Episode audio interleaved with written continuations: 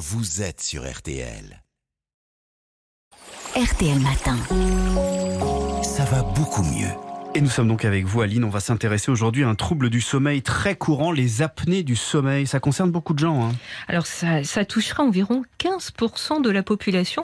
Ce n'est qu'une estimation, hein, car beaucoup de personnes atteintes l'ignorent. Même si les hommes d'âge mûr en surpoids sont davantage touchés, on peut ne pas avoir ce profil stéréotypé et en souffrir hommes, femmes et même les enfants peuvent être concernés. Alors, comme leur nom l'indique, hein, les apnées du sommeil surviennent uniquement pendant le sommeil. Et mm. même si on dort avec une personne, ce n'est pas toujours facile pour le ou la partenaire de les identifier. Et comment on les identifie justement?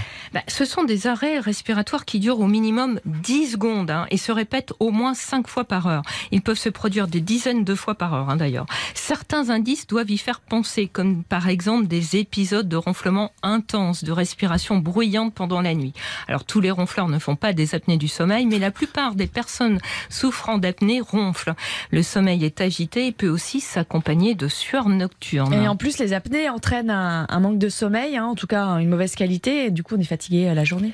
Ben oui, parce qu'en fait elles induisent des micro-éveils pendant la nuit, fragmentent le sommeil et empêchent donc de bien récupérer. Alors c'est pour ça qu'on se réveille fatigué, groggy, on peut même avoir des maux de tête, et la journée on a des difficultés à se concentrer, mmh. on est somnolent, on peut s'endormir devant la télé, en réunion et au volant. Les apnées du sommeil hein, augmentent le risque d'accident de la route et du travail. Et ce n'est pas tout, elles exposent aussi à des problèmes de santé. À quel problème de santé? Ben, Parce qu'elles provoquent des variations du taux d'oxygène dans le sang. Les apnées du sommeil, eh ben, elles augmentent le risque de diabète et de maladies cardiovasculaires, m'a expliqué le docteur Marc Sapen, pneumologue spécialiste de l'apnée du sommeil, en particulier hein, l'hypertension artérielle, l'AVC, l'infarctus et les troubles du rythme cardiaque.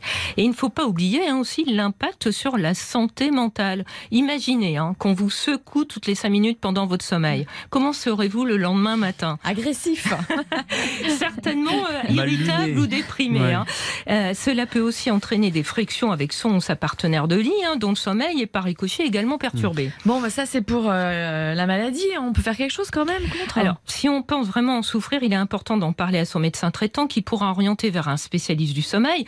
Maintenant, on n'est pas obligé de passer la nuit à l'hôpital pour que soit analysée sa respiration et son taux d'oxygène sanguin pendant le sommeil. Le plus souvent, hein, ça peut se faire chez soi avec un appareil portable et en fonction de la sévérité des apnées, divers traitements sont proposés. Alors quel traitement justement? Quelle solution possible? Alors c'est pas facile, mais on le sait, si on a des kilos en trop, essayer d'en perdre, ça peut suffire car cela permet de dégager les voies respiratoires. Ah. Désolé d'être abat-joie, mais l'alcool aggrave les apnées du sommeil. On n'y pense pas toujours, mais c'est aussi le cas des médicaments hypnotiques et anxiolytiques.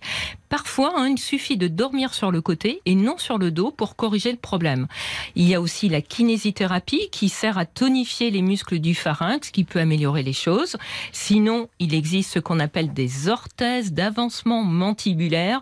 C'est des appareils dentaires. Hein, orthèses d'avancement.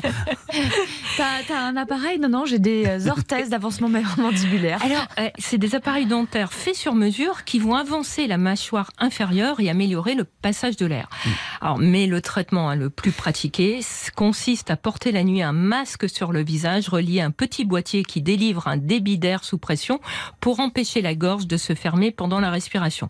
Alors c'est efficace, certaines personnes ne le tolèrent pas, mais pour la plupart des patients ça fonctionne bien. Et comme je l'ai dit au début, hein, les enfants aussi peuvent être touchés. Chez eux, une chirurgie des amygdales et des hmm. végétations ainsi que des séances d'orthodontie peuvent suffire. Merci beaucoup Aline. À lundi. À lundi.